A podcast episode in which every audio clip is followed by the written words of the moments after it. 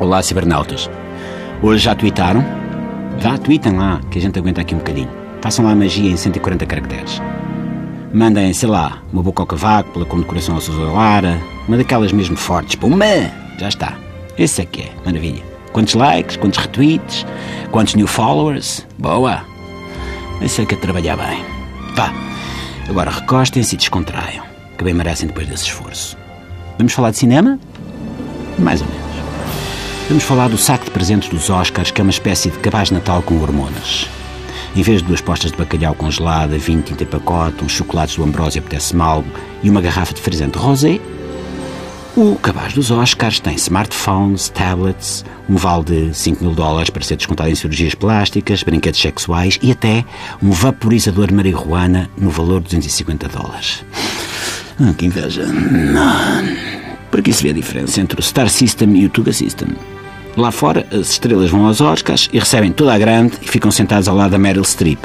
Por cá, um gajo vai aos Globos de Ouro, tem de pagar 1,20€ se tiver larica e comer um croquete na cafetaria e até pode ter o azar de ficar sentado ao lado de atores de telenovela. Espera lá, eu também. Eu também estou nas novelas homésicas. Depois corta esta parte na edição, ok? A sério, não. Se não cortas isto, eu faço queixa ao tio Arsénio e acabas a servir bicas à Manela Cássio durante o Fórum TSE. Foi pior. Muito pior. Gravar as canções crónicas de Lucas Pires. Bom, voltando à vaca fria. Ora, estes saquinhos de presentes dos Oscars não é oferecido pela Academia. A Academia só oferece as estatuetas do Oscar, propriamente dito. Modelo unissexo, cor única, one size fits all, pilhas não incluídas, não aconselhável a crianças com menos de 3 anos, porque podem engolir as peças, não lavar na máquina. O cabaz é oferecido por uma empresa chamada Distinctive Assets.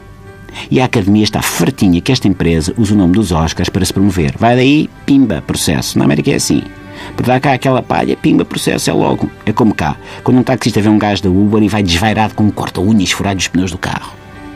E vocês dizem, ah, mas ó Miguel, o que é que isso me interessa? Eu nunca fui aos Oscars, por isso que ela saber do cabaz. Não me toca nada a mim, já no Natal é a mesma coisa. Vou passar a consoada com os meus sogros e os presentes que eles têm são sempre para casa. Ele é jogos de camas de flanela, ele é bibelôs do chinês, ele é aparelhos de ginástica daqueles que a pessoa enfia debaixo da cama e esquece que os tem. E para mim nem uma garrafinha de whisky, nem nada. E eu respondo, está certo, está certo. Ou, ou melhor, está certo.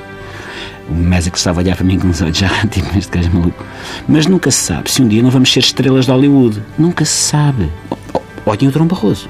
Ninguém dava nada por ele. Chamavam de cherne e coisas piores. E hoje em dia tem um rico emprego. É debitar clichês e dizer coisas que ninguém liga para vida, mas anda cheio de guito. Cheio de guito. É paga peso de ouro. Ou melhor, encabados dos Oscars. Sabe a toda, Cherne. Até amanhã, Pips.